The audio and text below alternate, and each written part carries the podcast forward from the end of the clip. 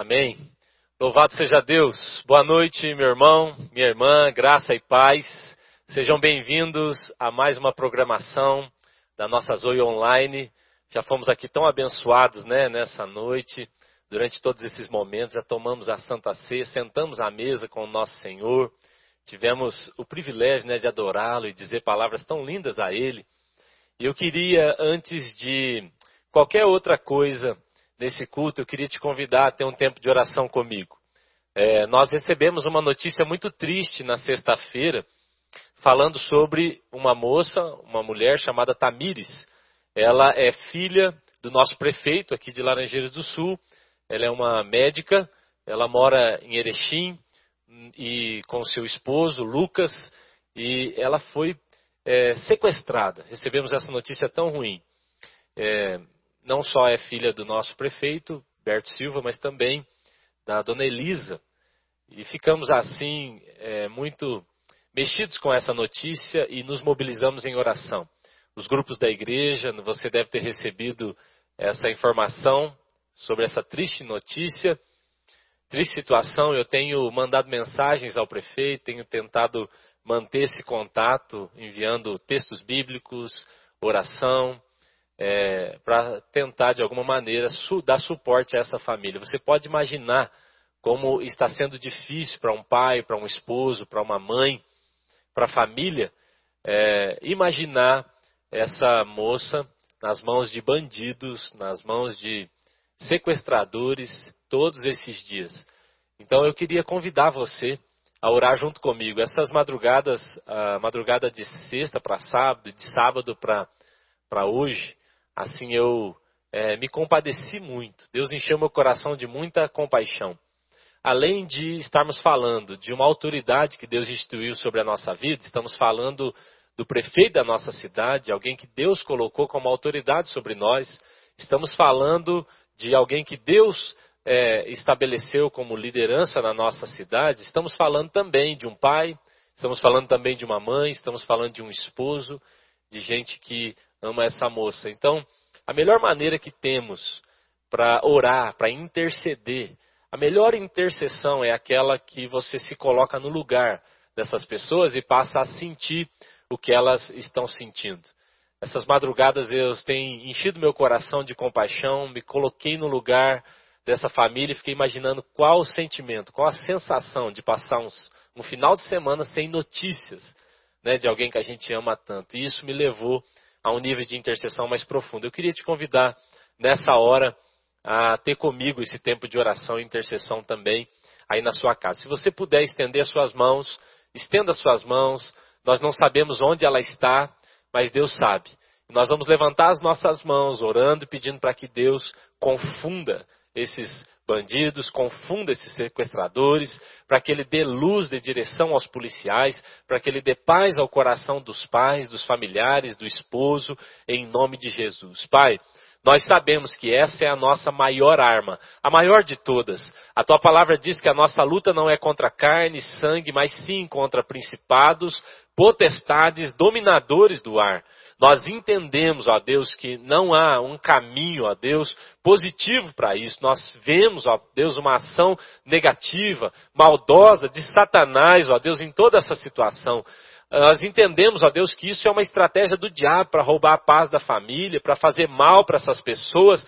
Nos levantamos, ó Deus, como igreja que está aqui em Laranjeiras do Sul, igreja, ó Deus, que está, ó Deus, também orando em intercessão pelo prefeito, pela autoridade que o Senhor colocou na nossa vida. Nós oramos, ó Deus, intercedendo pela vida do prefeito, pela vida da Elisa, oramos, ó Deus, intercedendo pela vida do Lucas, pedindo, ó Deus, paz aos corações, dê a eles a convicção de que o Senhor cuida de todas as coisas e tratará isso da melhor maneira. Dá, a Deus, em especial agora, Pai, paz ao coração da Tamires, onde ela estiver agora, livra do mal, ó Deus, livra do mal. Algumas vezes o Senhor não nos livra da fornalha, mas o Senhor nos livra dentro da fornalha. Algumas vezes o Senhor não nos livra dos leões, mas o Senhor nos dá livramento na cova dos leões. E nós oramos agora, ó Deus, por essa família. Traz o livramento, confunda, ó Deus, confunda essas pessoas que foram dominadas pelo diabo, confundas, ó Deus, que, que o Senhor as confunda, que elas caiam no erro, que elas, ó Deus, deem uma brecha e que a polícia encontre essa moça sã e salva, sã e salva. Oramos, ó Deus, para que o Senhor abrevie esse tempo e que ela volte à sua família, ó Deus, ainda, ó Deus, hoje nós tenhamos informações, ó Deus, de questões positivas que estão acontecendo. Oramos como igreja, oramos como povo do Senhor, oramos como pais, como esposos, oramos, ó Deus, como mães, oramos como quem sente o que eles estão sentindo. Toca, ó Deus, em nome de Jesus. A nossa oração é essa. Ministra o coração dessa família, guarda a Tamires, confunda os bandidos, dê luz e sabedoria, discernimento aos policiais. Oramos em nome de Jesus. Amém. Amém. Amém. Siga orando. Logo nós teremos notícias de um desfecho em nome de Jesus bom. Vai acontecer da melhor maneira. Cremos assim em nome de Jesus. Receba essa bênção aí prefeito, Berto Silva, Elisa, Lucas, receba essa bênção. Tamires, em nome de Jesus. Amém? Amém. Glória a Deus. Irmãos, eu não sei se vocês perceberam, mas nós tínhamos convidados especiais aqui hoje. Visitantes no nosso culto. Visitantes, hein, Shalom? Shalom estava aqui, agora o Shalom vem visitar a gente. Aí eu aproveitei e falei, Camila, ajuda a gente aí, faz uma participação especial, né? Camila veio nos ministrar na Santa Ceia. Amamos vocês, essa é a casa de vocês. Eles tiveram um tempo lá vago, então correram para cá. Só o Flocos não teve participação aqui, né? Mas eles estão carregando o bebezão deles para cima e para baixo. E... Mas é muito bom ter vocês aqui, viu? Deus abençoe. Lembre de orar por essa família. Irmãos, eu quero compartilhar uma palavra que Deus tem falado comigo tão profundamente. Eu, inclusive, tenho assim, o entendimento de que essa é uma palavra rema para nós, é, de maneira que outras coisas que nós falaremos a partir de hoje, elas terão esse pano de fundo. Eu creio mesmo que Deus está trazendo a nós uma transformação, uma mudança de mentalidade, um novo jeito de me relacionar, de nos relacionarmos, não só com a igreja, não só com as pessoas, não só comigo. Entendemos que há um novo normal acontecendo, sim, mas eu entendo que há um novo meio, uma nova maneira de nos relacionarmos com o próprio Deus. Maneiras assim que nós entendemos que é, muitas vezes nós nos perdemos da simplicidade, da pureza e da suavidade de algumas questões.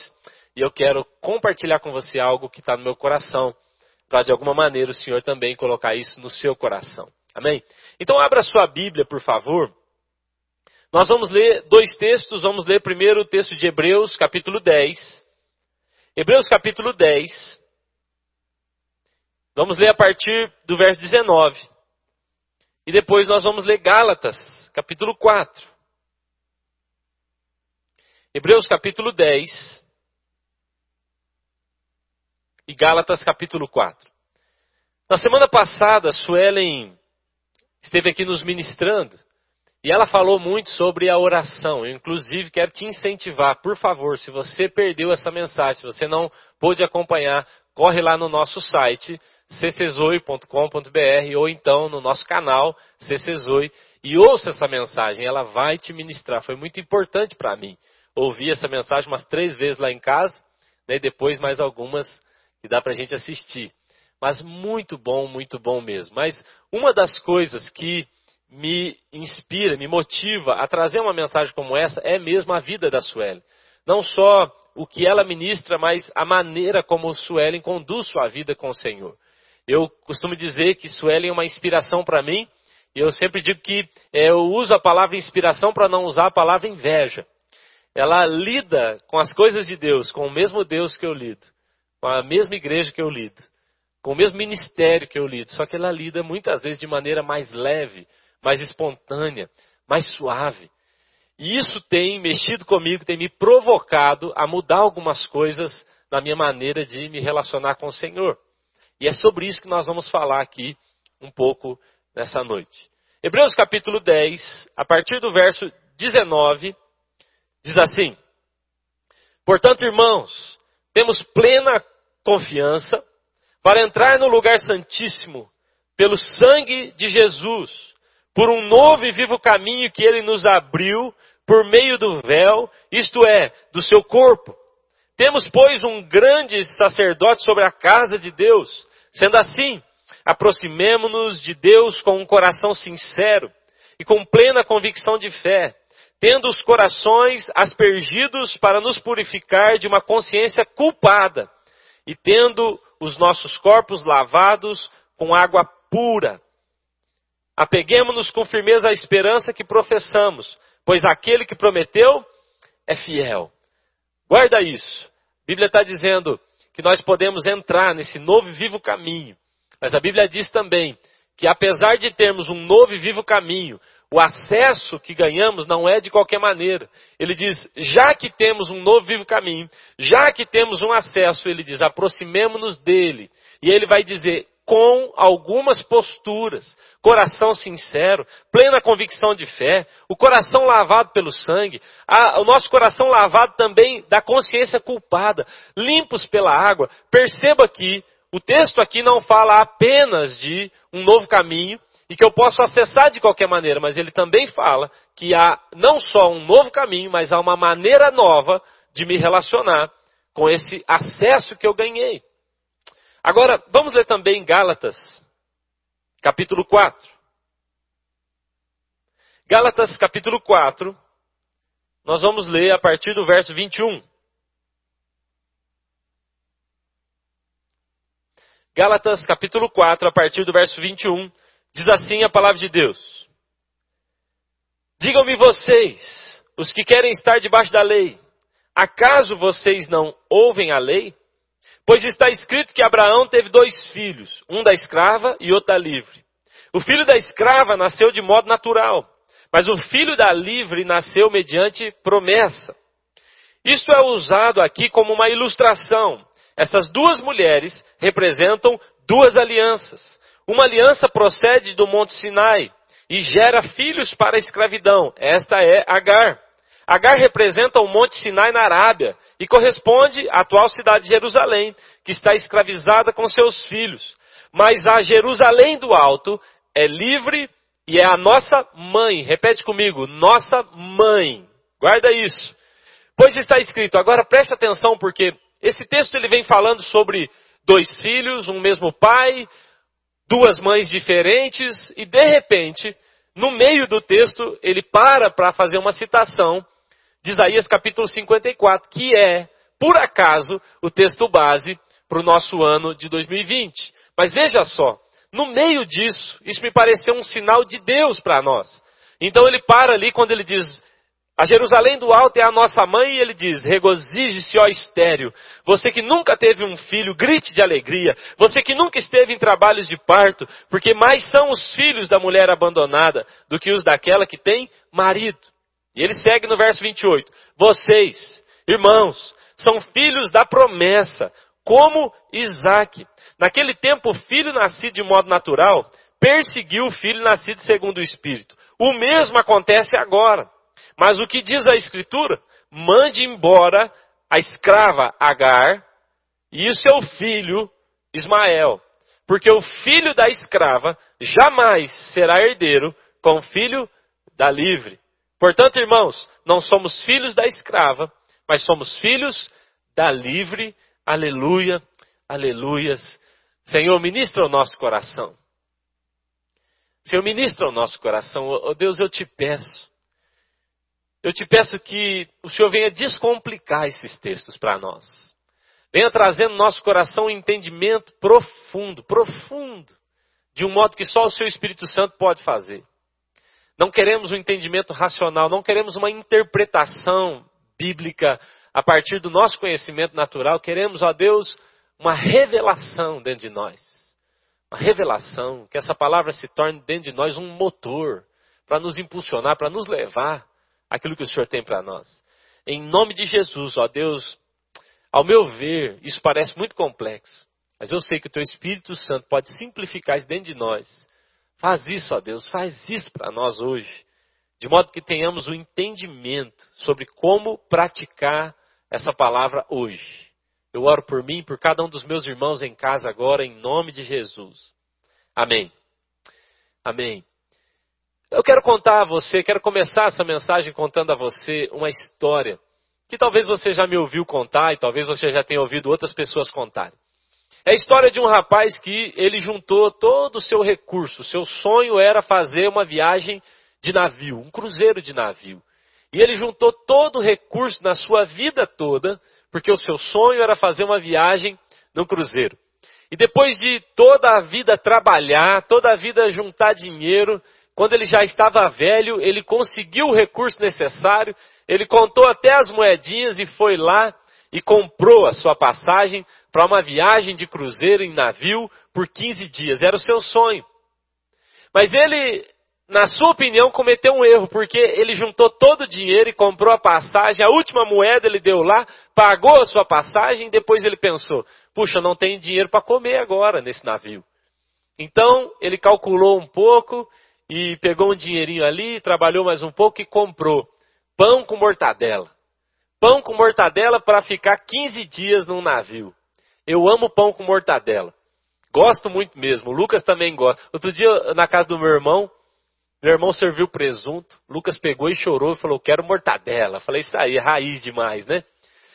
Eu amo pão com mortadela. Agora, pão com mortadela, 15 dias sem parar em cima de um navio, não é tão fácil.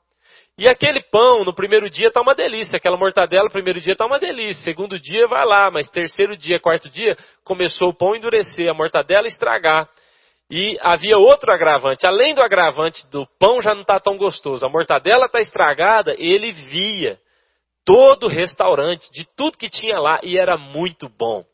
Tinha muita coisa boa, era um banquete.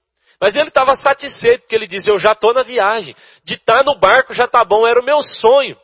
No primeiro dia, essa era a, o seu discurso era esse, é o meu sonho estar tá aqui. Uma semana depois, comendo pão com mortadela, aquele sonho já não era tão bonito assim. Ele já estava pensando se não era possível ele descer, ir embora, porque aquela viagem que era dos sonhos agora está virando um terror, um pesadelo. No último dia, no décimo quinto dia, ele está lá comendo seu pãozinho, já com o olho fundo, passando mal, porque a mortadela estragou. E no último dia, o capitão do navio vem encontrar com ele e diz: Eu tenho visto que o senhor está aí um pouco mal, não tem passado bem, te vi todos os dias aqui, mas não vi o senhor fazer nenhuma refeição conosco. Então esse rapaz, ele disse: Olha, infelizmente eu juntei o dinheiro para viagem, mas eu não juntei dinheiro para refeição. E o capitão do navio então deu a notícia, triste ou feliz, não sei, mas ele disse assim: Quando o senhor comprou o seu pacote, todas as refeições estavam inclusas. O senhor podia ter comido e sentado aquele banquete todos os dias. O senhor não fez isso por falta de informação. O que essa ilustração me ensina, e a maneira que eu quero aplicar aqui nessa conversa de hoje, é que muitas vezes nós não percebemos que, junto com a passagem, o Senhor também nos deu um banquete. Jesus não nos deu apenas salvação para aquele dia, Jesus nos tornou salvos agora. E nos deu com a salvação acesso ilimitado a todo o banquete a toda a mesa. A Santa Ceia, que a Camila veio aqui é, é, nos abençoar e orar aqui conosco, a Santa Ceia, ela é um prenúncio e também um símbolo do acesso que temos à mesa, o banquete que temos com o Pai. Mas muitas vezes recebemos a Cristo, nos tornamos salvos, entramos nesse barco, entramos nessa viagem e infelizmente eu encontro muitos cristãos que entraram nessa viagem acreditando que não poderiam sentar na mesa e usufruir do banquete. E hoje muitos estão saindo do barco. Muitos estão deixando, não porque a viagem é ruim, não porque faltou comida, mas porque faltou informação, faltou orientação, não sabem como se relacionar com o grande presente que receberam. Quando Jesus veio à Terra, Jesus veio com algumas missões. Uma das principais missões de Cristo foi revelar o Pai. Ele mesmo diz isso: eu vim para revelar o Pai. Eu vim para apresentar o Pai. Mas, naquele tempo, o povo já tinha conhecimento de outros nomes de Deus. Então, as pessoas já conheciam Deus como o Jeová Rafá, o Jeová Jireh, o Jeová Shammah, o Jeová Shalom. Eles já conheciam Deus de vários nomes, de várias maneiras. Só havia um nome que eles ainda não conheciam, que era Abba. Então, quando Jesus vem, ele vem apresentar Aba. Ele usa essa expressão muitas vezes quando se relaciona com Deus, ele o chama de pai, o pai o chama de filho amado. Você se lembra dessas histórias, dessas passagens bíblicas? Mas Cristo não veio apenas apresentar um novo nome no qual você poderia chamar a Deus. Cristo veio apresentar muito mais que isso. Ele veio apresentar uma nova maneira de se relacionar com Deus. Então, aquela maneira distante, impessoal e fria que havia na antiga aliança, ela é substituída agora por um relacionamento próximo, íntimo, de pai, onde Cristo não o chama de pai simplesmente, mas o chama de Abba. Presta atenção, Cristo não veio apenas revelar um pai, não era só mais um nome, ele veio revelar um, uma maneira de se relacionar com Deus. Porque ele diz Abba, é como uma criança dizendo papá, não é nem papai, não é nem o diminutivo de pai, é um balbuciado, uma criança dizendo papa. Era assim que Jesus chamava o Senhor. O que ele está querendo dizer para nós aqui, irmãos, quando ele apresenta um pai dessa maneira é: não é possível mais se relacionar com Deus de maneira impessoal. Não é mais possível se relacionar com Deus, ou então não é mais para você negociado, não é negociável mais que você viva com Deus e o trate como um desconhecido. A porta foi aberta, há um acesso. Agora você tem o Aba. Muitos de nós conhecemos Deus de vários nomes, mas ainda não aprendemos a nos relacionar com Ele. E apesar de termos um Deus bom, um Deus que é Pai, um Deus que nos colocou nesse cruzeiro maravilhoso, ainda não sabemos como acessar todo o banquete, como acessar toda a herança desse Pai. Eu já contei essa história aqui, eu ouvi ela uma vez, sobre um, um rapaz que morou nas ruas toda a sua vida. No fim da sua vida, o seu pai, que não o conhecia, o seu pai era dono de uma das maiores fortunas da Inglaterra. E quando o seu pai morre, então descobre-se que ele tem um filho e que esse rapaz está nas ruas, ele vive como mendigo, ele vive como miserável, tendo uma grande fortuna. Eles encontram o rapaz. O rapaz está dormindo debaixo de uma marquise. É frio na Inglaterra, é frio em Londres, ele está lá debaixo de uma marquise. Quando o encontram, vão chamá-lo. Já é tarde. Ele havia morrido congelado naquela noite. Ele não usufruiu da herança, ele não usufruiu do pai, ele nunca o conheceu, apesar de ter um bom pai, apesar de ter um pai rico, ele nunca experimentou nada daquilo. Nós corremos o risco, preste atenção, eu preciso que você fique atento comigo nessa construção que nós vamos fazer aqui nessa noite. Nós corremos o risco de, com um bom pai, não aprender a usufruir de toda herança. Nós corremos o risco de, com um pai maravilhoso, rico, dono de uma grande herança que compartilhou conosco, a Bíblia diz que somos cordeiros com Cristo de tudo que o pai deixou para ele, de não usufruir. E de, apesar de ter um Deus bom, poderoso, de estar num cruzeiro maravilhoso, não usufruirmos de tudo que Deus tem para nós. Provérbios capítulo 13, verso 7 diz assim: Uns se dizem ricos sem ter nada. Outros se dizem pobres, tendo muita riqueza. O autor de Provérbios está tratando aqui de dois tipos de pessoas. O primeiro grupo é o grupo que não conhece a Cristo, eu diria assim. O primeiro grupo é o grupo daqueles que não têm Deus. E a Bíblia diz que eles se dizem ricos sem terem nada. Eu ouvi essa expressão algum tempo atrás de uma pessoa que dizia: aquela pessoa ela é tão pobre, tão pobre, que tudo que ela tem é dinheiro. Tem pessoas que acreditam que são ricas, mas na verdade são pobres, porque apesar de terem uma grande estrutura material, não têm nada espiritual, não conhecem a Jesus ainda. Mas nós não vamos falar desses, nós não viemos aqui para tratar deles. Esses se dizem ricos, não tendo nada, é o que a Bíblia diz. Mas há um outro grupo que a Bíblia está falando, que é o grupo daqueles que receberam o Pai, receberam o acesso, receberam o maior de todos os presentes. Eles já entraram no navio, eles já estão no cruzeiro, eles já foram chamados por, pelo nome do seu pai. Eles têm um irmão mais velho maravilhoso, mas ainda assim se consideram pobres. Ainda assim vivem como miseráveis, ainda assim continuam nas ruas miseravelmente, vivendo como mendigos. A Bíblia está falando, irmãos, de nós. A Bíblia está falando do povo de Deus. Aqueles que se dizem pobres, tendo grandes riquezas, muitas vezes somos nós. Apesar de termos um Deus maravilhoso, não acessamos. Apesar de termos o acesso liberado, não acessamos, não tocamos, não usufruímos. Qual a razão disso? Irmãos, nós corremos o risco. Eu tive falando isso de manhã e isso está muito forte dentro do meu coração. Nós corremos o risco de morrer por necessidades que estão bem diante de nós nós corremos o risco de morrer por necessidades que já estão supridas e o suprimento está bem diante de nós.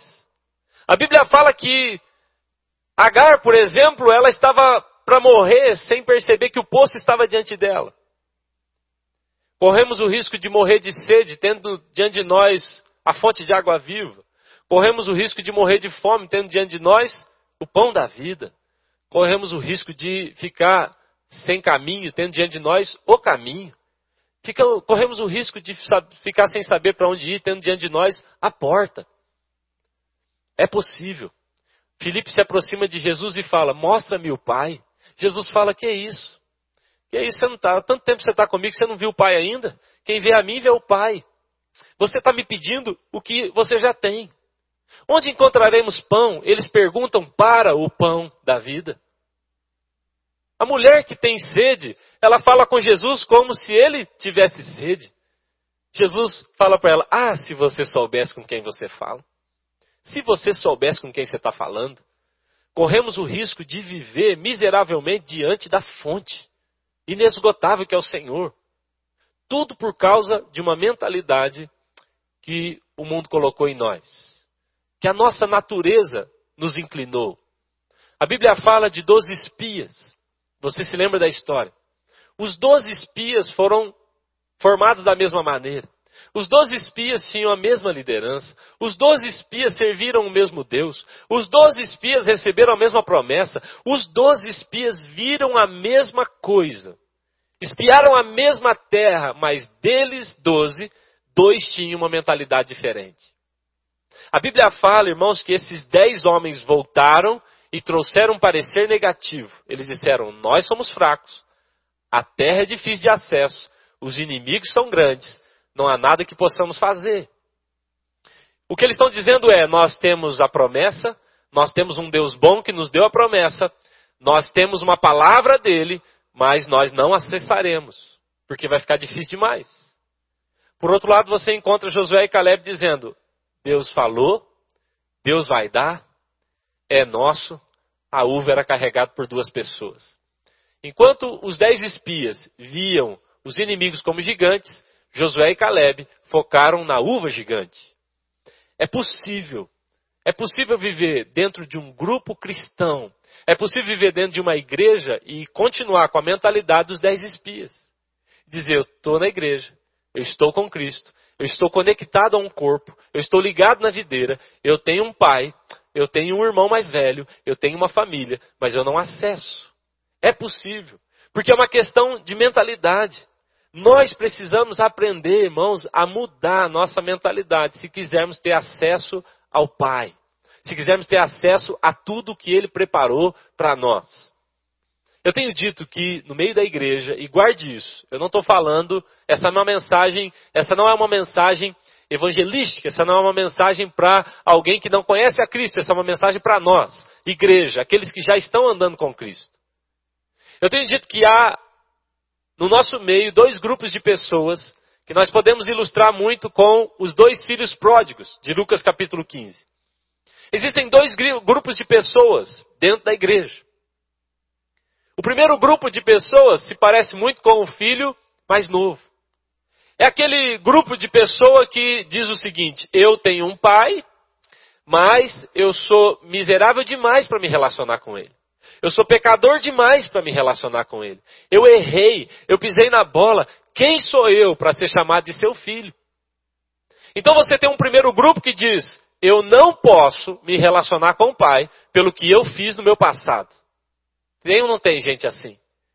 Tem ou não tem? Uma vez uma pessoa disse assim, pastor, ore por mim. Peça a Deus. Eu falei, peça você. Eu oro também, mas ore você. Ele falou: Ih, pastor, se o senhor soubesse o que eu já fiz, eu tenho certeza que Deus nunca me ouvirá. Então há um primeiro grupo de pessoas que conhece o Pai, vive com o Pai, mas não entendeu o Pai. Porque ele se vê de uma maneira muito negativa. Esse é o primeiro grupo, o grupo que se parece com o irmão mais novo. Mas há um segundo grupo que se parece com o irmão mais velho. Qual é o segundo grupo? É o extremo. Ele diz: Eu sou bom, Há tantos anos eu te sirvo e faço tudo corretamente, então eu tenho direito à sua herança, eu tenho direito às suas coisas, não porque o Senhor é bom, mas porque eu sou bom. São dois grupos distintos, nenhum dos dois vai usufruir de nada. Um se diz, eu sou ruim demais, trata-me trata como um dos seus empregados. Vocês se lembram da palavra do, do filho mais, mais novo? O senhor pode me tratar como um dos seus empregados, porque eu sou ruim demais, eu já errei demais, eu já fui prostituta, eu já fui bêbado, eu já fui traficante, eu já menti, eu já roubei, eu já adulterei, eu já fiz de tudo. Então eu não sirvo mais para morar nessa casa como filho. E o outro diz: Eu faço tudo muito bem. Como aquele fariseu que batia no peito e dizia: Eu sou bom. Eu dou dízimo. Eu não sou como uns e outros aí. E a Bíblia diz que o Senhor não ouviu a oração dele. A Bíblia diz que ele orava de si para si mesmo. A oração dele nunca chegou no Senhor. São dois grupos distintos. Mas muitas vezes, irmãos, esse grupo está dentro da igreja. Esse grupo representa muitos de nós. Há uma palavra, irmãos, que eu recebi há alguns anos para a minha vida foi tremendo. E mudou a minha maneira de enxergar o Evangelho e de me relacionar com Deus. Hebreus capítulo 10, quando nós lemos aqui sobre um novo e vivo caminho, ele está falando sobre uma nova maneira de me relacionar com o Senhor. E eu entendo que essa palavra de, de, de, Hebreus, capítulo 10, ela nos ajuda a um posicionamento no terceiro grupo. Se por um lado você tem um grupo que se diz eu não mereço e por isso não vou acessar, por outro lado, você tem um grupo que diz eu mereço e por isso eu vou tocar. Os dois estão errados. Há um grupo no meio dizendo Cristo e por causa dele eu tenho acesso ao Pai. Hebreus capítulo 10 diz: por causa de Cristo, nós temos agora um novo e vivo caminho. E ele diz: esse novo vivo caminho foi construído pelo véu, isso é, pelo seu corpo. O que a Bíblia está dizendo é: quando o véu foi rasgado, na verdade o que se rasgava era o corpo de Cristo. E quando o corpo de Jesus foi rasgado, então o véu do templo foi rasgado e todos nós tivemos acesso ao Pai. Aquilo que era restrito a alguns se tornou agora o grande presente, o maior de todos os presentes. E agora todos temos acesso. Agora preste atenção. Antigamente você tinha acesso pelo tabernáculo, você tinha acesso ao Santo dos Santos de uma maneira. Você precisava então do sacrifício. E depois do sacrifício você precisava então se purificar. E depois da purificação você ia para uma pia para você se olhar e analisar e ver se você estava muito limpo. E só então você entrava no lugar santo. E no lugar santo você tinha então o pão, o incenso, as luzes, a, a, o fogo, que representa ali a palavra de Deus, representa ali a oração, o jejum. E então e só depois, se você fosse muito bom, uma vez por ano, se você fosse um sumo sacerdote, então você teria acesso ao Santo dos Santos. Preste atenção que burocracia. Esse é o processo que a religiosidade quer nos manter. Então, se eu for alguém que me sacrifico por causa do Senhor, e depois, se eu for alguém que me santifico, eu usei a roupa certa, eu usei a maquiagem certa, o cabelo certo, e eu não fiz coisas que outros, não, que outros fazem, agora eu me santifiquei com todo o meu esforço pessoal. E se então eu li a Bíblia, eu orei, eu jejuei, e só depois, então Deus vai falar comigo. Veja só que burocracia. O que a Bíblia está dizendo é: Cristo nos deu um novo caminho, novo e vivo caminho o novo e vivo caminho. Qual é esse novo e vivo caminho? Eu fecho meu olho e eu digo, aba. Eu estou aqui, ó, estou no início ainda do processo.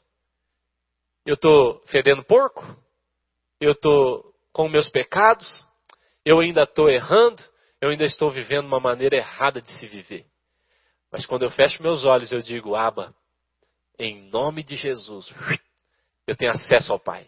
Ele é um novo e vivo caminho. Agora preste atenção, porque isso é muito sério e é muito delicado. A graça barata me diz que eu tenho esse acesso e que eu não preciso fazer nada mais. A graça bíblica me diz: eu não deixo de passar por esses processos. Só que eu faço isso não na ordem que o tabernáculo me pedia. Eu faço isso na ordem que Cristo me ensinou. Qual é a nova ordem? Ao invés do sacrifício, da purificação, da oração, do jejum, da Bíblia e de tudo isso para poder chegar no Pai, agora eu chego no Pai, como o filho pródigo fez, ele me abraça pelo pescoço e eu já estou no Santo dos Santos. E agora abraçado com o Pai, preste atenção como muda. Agora eu já estou abraçado com o meu Pai. Eu que achava que eu não era digno de nada. Eu fechei meu olho e encontrei com Ele de uma só vez. Talvez você chegou nessa mensagem aqui assim, ó, cheio de culpa, cheio de peso. Olha o que eu fiz, olha o que eu falei, olha que quanta coisa errada. Será que Deus vai me ouvir? Eu garanto a você. Você pode estar fedendo pecado, Ele vai te abraçar. Eu já vi gente bêbada ser cheia do Espírito Santo. Eu fiquei revoltado. A minha justiça não permitia aquilo. Eu, eu fiquei revoltado. Eu dizia: não, eu tenho me santificado, eu tenho feito tudo certinho. Soubesse que dava para beber uns goles, liberasse todo mundo. Talvez você chegou aqui nessa mensagem fedendo pecado, fedendo ira, fedendo falta de perdão, fedendo prostituição fedendo pornografia. Talvez você chegou aqui e aí você falou: talvez, se eu for muito correto e orar e fizer certinho, talvez eu chegue no Pai. Mas você entendeu errado. Você entendeu que Deus pensa como você pensa. Mas não é assim. Para sua surpresa e para a surpresa do filho pródigo, o pai não está nem aí com o cheiro se lança ao pescoço, abraça aquele menino. E agora, preste atenção, o processo não acabou. O processo não sumiu. O problema não é alterar a ordem do processo. O problema é apagar o processo. As pessoas estão apagando o processo. Então agora eu abraçado com ele aqui, ó. O pai fala: Ei, filho, eu te amo tanto. Estava doido para você voltar. Agora eu preciso trocar sua roupa. Você percebe? Agora a santificação, ela existe. Mas eu não me santifico para me encontrar com Deus. Eu me santifico porque eu já me encontrei com Ele. Porque é constrangedor lidar com Deus santo e não ser santo. Você percebe? Eu não vou me tornar santo para ver se Deus me recebe lá. Não. Eu me santifico, irmãos, por constrangimento, sinceramente. Eu me ajoelho e o Rei da Glória está me ouvindo? O Rei da Glória para para conversar comigo? Se eu for sentar, vou me, uma reunião com o prefeito, com o presidente, eu vou colocar uma roupa melhor. Agora, eu vou me relacionar com o Rei da Glória. Ele sentou comigo. Como eu não trocaria de roupa? O Rei da Glória. Agora o pai diz: Ei, filho, nós precisamos pôr um anel nesse dedo. Ei, filho, nós precisamos pôr uma sandália. Isso vai mudar o seu jeito de andar. Ei, filho, ó, nós precisamos matar o cordeiro. E aí ele. Última coisa é o sacrifício, você percebe? Está tudo ali, só que de maneira inversa. Está invertido. Nós confundimos. Uma vez eu encontrei uma pessoa, ela chegou na igreja, estava atrasada, falei, irmão, vamos lá. Ele falou, não, primeiro eu preciso ajoelhar e fazer uma oração de uns cinco minutos. E eu falei, irmão, nós estamos atrasados. Ele falou, mas primeiro eu tenho que ter esse momento aqui de confessar meus pecados, senão não vai. Eu falo, você entendeu o evangelho errado. Estamos criando um Deus à nossa imagem e semelhança, ao invés de nos tornarmos a imagem e semelhança de Deus. Está errado. Criamos nossos bezerros de ouro e damos a eles o nome de Yahvé, tentando criar um Deus à nossa maneira. Deus não é como você. Nós é que deveríamos ser a imagem dele. Então preste atenção. Eu queria chegar nesse ponto com você. Gálatas 4 diz o seguinte: Todos vós tendes o mesmo Pai. Temos o mesmo Pai. Aleluia. Você que está me acompanhando, está me ouvindo aqui pela internet, eu entendo, eu creio que eu estou falando para crente, estou falando para a gente de Deus, eu entendo que eu estou falando para a gente que vai para o céu. Se eu pedisse para você levantar a mão. Todos os que são filhos de Deus, levantem a mão. Todos nós levantaríamos a mão agora. Paulo está dizendo: você tem o mesmo pai. Paulo não questiona a paternidade. Ele está falando para uma igreja. Ele está falando para a igreja de Gálatas. Ele não está questionando a paternidade. Ele está dizendo: o problema não está no pai. Todos têm o mesmo pai. A questão agora é: quem é sua mãe? Quem é sua mãe? Porque apesar de termos o mesmo pai, a mesma herança, a pergunta é: quem é sua mãe? Porque podemos ter o mesmo pai, mas tudo bem, você é filho de Agar ou de Sara? Muda tudo. Muda tudo. A mãe na Bíblia representa conduta, maneira de relacionar. O pai tinha a função na cultura judaica da formação bíblica, da Torá, mas a mãe tinha a responsabilidade da formação do caráter do filho. Tanto que você vai ver é, Jacó mentindo, enganando, amando da sua mãe, orientado por sua mãe. Então a pergunta, irmãos, é: não é mais quem é seu pai, quem é o meu pai. Nosso pai é Deus. Amém? Nós temos um pai, amém? A pergunta agora é: quem é a nossa mãe? Paulo diz: você terá que escolher, a sua maneira de viver vai denunciar, a sua maneira de se relacionar com o pai vai indicar se você é filho de Agar ou se você é filho de Sara. Presta atenção, ele coloca num paradoxo, ele vai colocar num, num lugar de comparação. Ele diz assim: livre ou escravo, lei ou graça, Sinai ou Sião, Agar ou Sara, natural ou sobrenatural. São escolhas que nós temos que fazer. Mas, pastor, Ismael não é filho de Abraão? Sim. Mas é tão filho quanto Isaac? Sim. A questão não é Abraão, a questão é a mãe. A mãe deles mudou tudo. Porque o fato de ter gerado um filho debaixo de escravidão mudou todo o destino daquele menino Ismael. E o fato de ter gerado um filho com Sara, a princesa, mudou todo o destino de Isaac. Paulo está dizendo, nós precisamos questionar isso dentro de nós. Nós precisamos questionar. Qual tem sido a minha conduta? E presta atenção, Paulo ainda vai terminar o seguinte, dizendo, em Gálatas. Ele fala assim: Vocês leram as Escrituras, vocês viram o que foi dito. De maneira alguma, esses dois vão herdar juntos. Mande embora Agar e mande embora Ismael. Porque só o filho da promessa vai tomar posse da herança. Eu quero que você guarde isso no seu coração. Nessa noite, a minha pergunta para nós é: como temos acessado o Pai? O mesmo Pai, a mesma herança. Será que temos tido a mesma conduta? Então, eu quero terminar falando com você sobre José. Preste atenção. Eu já vou terminar para a gente orar. José do Egito ele é um tipo de Cristo do Antigo Testamento. Inclusive, esses dias nós tivemos uma, uma mentoria com um pastor lá de Jerusalém e ele falou uma coisa engraçada. Ele disse que ele orou com um homem lá em Jerusalém e o homem aceitou Jesus três vezes.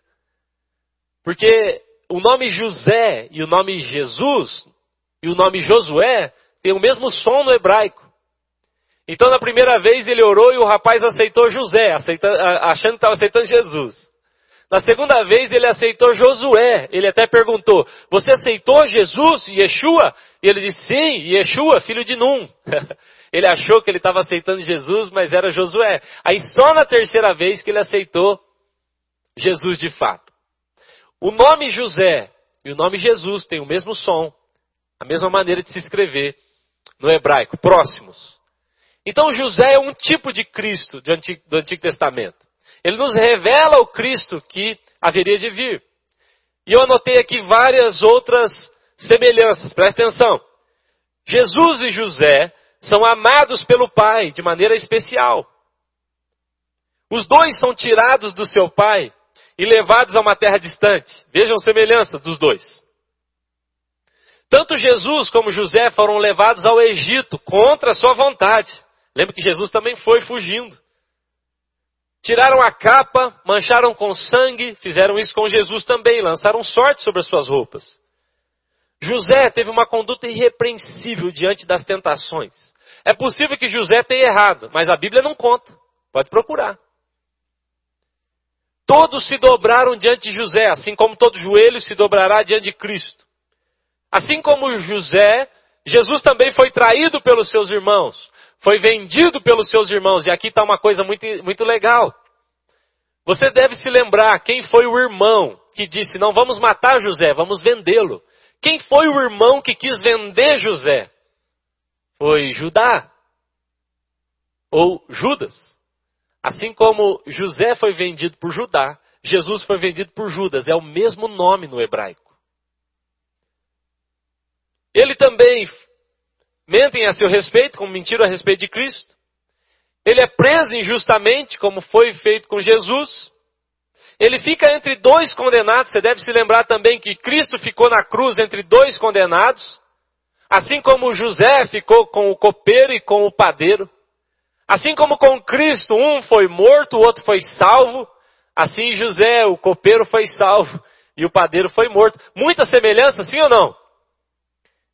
Ele foi exaltado ao final. Ele compra toda a terra, é isso que Jesus fez com seu sangue, comprou toda a terra e todos nós. A Bíblia diz que José comprou toda a terra que existia. Ele serve os seus irmãos, ele se reencontra com o pai, e por causa de José, por amor a José, todos os seus irmãos são abençoados. O que eu quero fazer você entender junto comigo aqui é que José é uma representação de Cristo no Antigo Testamento. Agora, veja bem, eu quero que você entenda essa questão da mãe, é o ponto principal dessa mensagem. Quando José vai se reencontrar com seus irmãos, os seus irmãos chegam até ele, mas eles não trazem o irmão mais novo. José diz: cadê o irmão mais novo? Quem é o irmão mais novo? Benjamim. Por que é que José está interessado tanto em Benjamim? Porque Benjamim é o único irmão que ele tem da mesma mãe. Todos os outros irmãos são filhos de Jacó? Sim. José supre todos os outros irmãos? Supre, todos eles são alimentados. Mas só um irmão é alimentado cinco vezes mais. Só um recebeu uma porção cinco vezes maior. Quem foi que recebeu? Benjamim. Qual a razão? Ele é filho da mesma mãe. Quem é a mãe? A mãe é Raquel. Raquel significa cordeiro, ovelha. Quem é a mãe dos outros irmãos? Lia. Lia significa vaca brava cansada. Preste atenção. Todos são irmãos de José? Sim. Todos são filhos de Jacó? Sim. Mas há um grupo dos filhos de Jacó que são filhos de uma mãe diferente. Lembra que Jacó não queria essa mãe para os seus filhos. Jacó não queria essa esposa. Não, ele se casou enganado. Lembra que os filhos que Lia gerou foram por comparação, foram por competição, foram filhos gerados por troca. Ela troca, ela negocia, ela fala: ó, pega as mandágoras e me dá uma noite com seu marido. É tudo de maneira não, não suave. É de uma maneira pesada. É de uma maneira cansativa. Tudo que acontece a partir de Lia vai te cansar, vai te estressar, vai te roubar a alegria, vai te roubar a paixão e vai te roubar logo, logo seu relacionamento com o pai. Por outro lado, você tem Raquel. Quem é Raquel? É aquela que morre gerando. O cordeiro morreu nos, gerando a todos nós. Quem é Raquel? Raquel é, a, é o cordeiro. Ela representa o coração de cordeiro. Ela representa o, o, o prazer de Deus em nós. Ela representa a paixão de Deus por nós. Ela representa o amor de Deus por nós. Lembra que o pai era apaixonado por Raquel? Lembra que o pai trabalhou por causa de Raquel? Raquel morre gerando filho. É diferente. Você tem o mesmo pai, mas você tem mães diferentes. Benjamim é o irmão mais novo de quem? De José. Benjamim é o irmão mais novo de quem? De Jesus. Lembra que José e Jesus? Ele é o irmão mais novo. Quem é o irmão mais novo de Cristo? A igreja. Quando José grita: Onde está Benjamim? Ele estava trazendo para nós um prenúncio do que é que Cristo gostaria. do que é que Cristo estava procurando. Eu estou procurando Benjamim. Quem é Benjamim? Aquele que nasceu e que era para ser filho das dores. Lembra que era para ser Benoni o nome dele? Era para ser filho da dor, filho da desgraça, filho da tristeza. Essa seria a tradução. Essa é a tradução para o nome Benoni, que era o nome que seria o de Benjamim. Mas o pai muda o seu nome. Assim como ele fez conosco. Mudou para Benjamim, filho da minha destra, filho da minha alegria, filho da minha mão direita, filho da minha força, é o que ele está dizendo. Benjamim representa a igreja. Mas não é qualquer igreja, é a igreja que ele quer, é a igreja que ele busca. Benjamim representa todos nós, filhos do mesmo pai, mas também filhos da mesma mãe. A Bíblia diz que quando José encontra Benjamim, ele o abraça, e a Bíblia diz que ele sai para chorar. Ele não tem a mesma reação com todos os irmãos. Não é o mesmo prazer, apesar de ser o vínculo ser bom, apesar da aliança ser boa. Não é o mesmo prazer, apesar do pai ser o mesmo. Mas quando ele encontra Benjamim, ele o abraça. E a Bíblia diz ele saiu para chorar. E quando ele vai trazer o recurso, o favor, o recurso e o favor de Benjamim é cinco vezes maior do que todos os outros irmãos. Meu irmão, o ponto aqui da nossa mensagem é esse. Deus está procurando não apenas filhos do mesmo pai, mas filhos da mesma mãe, que tem uma conduta diante dele, não, eu não mereço estar com o Senhor. Não, eu mereço muito porque eu sou bom. Não, mas que tem uma conduta diante dele assim. Deus, nós não merecíamos nada. Nosso nome era para ser de fato Benoni. A nossa história deveria ser amargura, tristeza e dor. Mas o Senhor mudou o nosso nome. O que foi que Benjamim fez para merecer isso? Nada. Ele nasceu. Ele só nasceu da mãe correta. Ele fez algo para merecer? Não fez.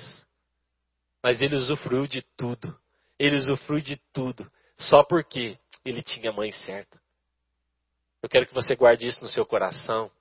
A palavra que o Senhor está trazendo para nós nesses dias é: qual tem sido a sua conduta diante desse Deus? Será que não estamos nesse navio, nesse cruzeiro, reclamando demais? Será que a mesma vida que deixa uns tão cheios de paixão não tem deixado você tão cheio de peso? Será que a mesma vida que tem entusiasmado alguns, feito alguns sonharem, dizendo nós vamos crescer, nosso ministério, nós vamos ver a glória de Deus, não tem feito você dizer, meu Deus, eu acho que eu vou ter que abandonar essa igreja, abandonar esse caminho com Cristo. Será? O que é está errado? Talvez você já se perguntou, mas onde é que está o erro? Eu vou na mesma igreja, eu oro ao mesmo Deus, eu, eu lidero uma célula, eu, eu sirvo o Senhor, eu dou o meu dízimo. Onde é que está o erro? O erro está na mãe. O erro está na maneira, o erro está na motivação, o erro está na mentalidade. Quando nós nos relacionamos com Deus a partir de nós mesmos, nós estamos errados. Isso é Lia, é vaca, é brava. Tem gente trabalhando para Deus, mas está trabalhando assim: vou fazer, porque eu vou fazer e Deus vai me amar. Eu vou fazer e Deus vai me aceitar. Uma vez, eu não contei de manhã, esqueci. Uma vez eu estava trabalhando e servindo encontros. E vocês me conhecem, conhecem minha vida. Eu gosto, eu, eu sou proativo, eu gosto de estar fazendo coisas e tendo ideias. E um dia eu estava ali. Então Deus falou assim comigo: tire o véu. Eu falei: como assim? Tire o véu, Cezinha. Tire o véu. Eu já disse que se você não tirar o véu, você não vai me ver. Você não vai me ver. Paulo diz isso. Coríntios capítulo 3, 4, ele diz assim: Porque agora nós, com o rosto descoberto, contemplamos a face do Senhor de glória em glória e somos transformados. Então Deus falou comigo: arranca o véu, ou vai ser tudo como um serviço desperdiçado. Eu fiquei muito indignado comigo, porque eu achei que eu estava fazendo uma grande coisa. Mas Deus deixou claro que eu estava fazendo aquilo para ser aceito, para que Ele recebesse as minhas obras como uma maneira de ser digno da posição que eu ocupo, ou talvez de ser digno da atenção dele, da aprovação dele. Eu errei e continuo errando dessa maneira. É fácil É fácil sair de um lugar e vir para um outro. É fácil sair de uma mãe e partir para outra. É fácil deixar o lugar. Talvez muitos de nós nascemos nesse lugar de prazer. Nasci, nasci, foi minha vida. Ele me amou, ele me conquistou e depois passemos para um outro lugar onde eu acredito mesmo que pelo meu esforço eu vou conquistar Deus. A vida a partir de nós vai ser uma vida cansativa. O único caminho é se a nossa vida for a partir de Cristo. Qual é a declaração de quem vive a partir de Cristo? É assim: eu não mereço, eu não sou digno, e por mais que eu faça, nada do que eu fizer será suficiente. Mas Cristo, Ele já criou um novo e vivo caminho para mim. Então, apesar de não merecer, apesar de não ser digno, apesar de não ser bom o suficiente, eu tenho acesso por causa de Cristo. Então agora eu sirvo não para ser aceito, eu sirvo porque eu já fui aceito. Agora eu oro não para ver se Deus me aceita, eu oro porque eu já estou abraçado no pescoço dele. Agora eu jejuo não para ver se isso vai agradar a Deus e os demônios vão sair. Não, agora eu jejuo porque eu quero acabar com a minha carne que me afasta desse Deus tão maravilhoso, que me, quer me impedir de ter esse relacionamento íntimo. É a partir de Cristo. Cristo já conquistou. Ele é o cordeiro que morreu para me gerar. Eu sou o irmão mais novo de José. Ele olhou para mim e se agradou, só porque temos a mesma conduta, só porque olhamos para o Pai com o mesmo carinho, só porque olhamos para Ele da mesma maneira. Haverá mais favor para quem tem esse estilo de vida. E guarde isso, irmãos. Eu não estou falando que esses filhos de Lia vão para o inferno e os filhos de Raquel vão para o céu. Eu estou dizendo, todos vão para o céu. É a impressão que eu tenho. A interpretação que eu tenho é: todos são herdeiros, todos estão no navio. Só que os filhos de Raquel estão na mesa. E os filhos de Lia estão comendo pão com mortadela. Todos são herdeiros. Só que os filhos de Lia estão debaixo das marquises, morrendo, duros no frio, porque não aprenderam a se aquecer no amor que a graça revela. Mas os filhos de Raquel, eles estão abraçados com o Pai, ainda que não mereçam, entenderam a graça dele abençoadora. Amém. Amém. Eu podia ficar a noite inteira falando disso e até eu deveria falar mais. Mas nessa noite o meu recado para você é esse. Toda essa construção foi só para te dizer esse pequeno recado. E o recado é: mude de mãe. Troque. Que a sua mãe não seja Agar, que a sua mãe não seja Lia, mas que seja Sara, que seja Raquel, que não seja o modo natural, mas que seja o modo sobrenatural, que não seja a escravidão, mas que seja a liberdade, que não seja Sinai, o medo de Sinai tomou conta do povo. O povo não amava a Deus, eles tinham medo de Deus, mas que seja Sião, Jerusalém, o, tabern... a, a, o Pentecostes, aleluia. Deus está nos chamando a uma troca nessa noite. Não mais uma troca de pai, mas uma troca de mãe. A sua conduta, a sua maneira de se relacionar com ele. Amém? Feche os seus olhos aí na sua casa. Eu quero orar por nós.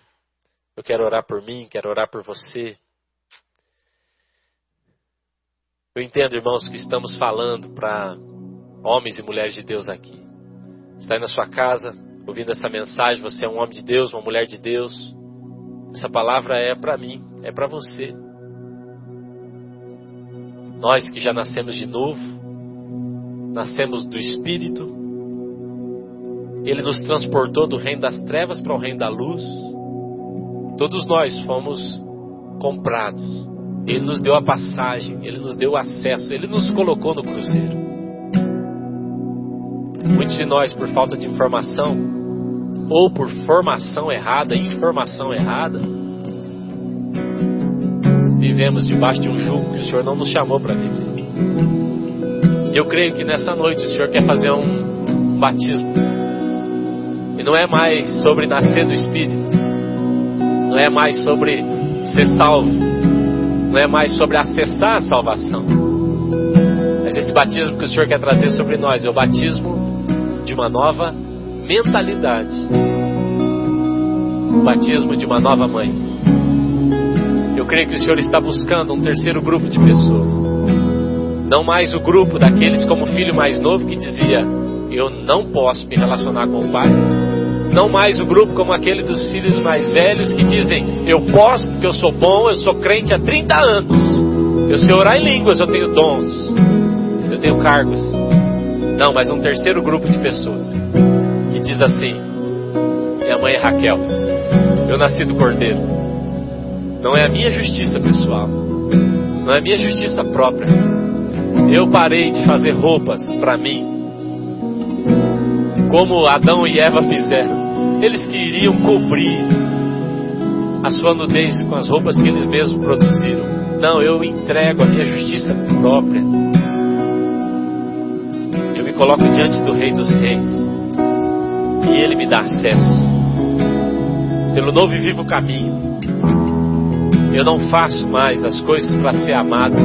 É o contrário. Eu fui tão amado, tão amado, que agora fazer as coisas se tornou, para mim, uma paixão, um prazer. Não. Eu quero acessar tudo que esse pai tem. Eu quero tocar tudo que esse pai tem. Só há um caminho, irmãos. Só há um caminho. O caminho agora é encontrar uma conduta correta.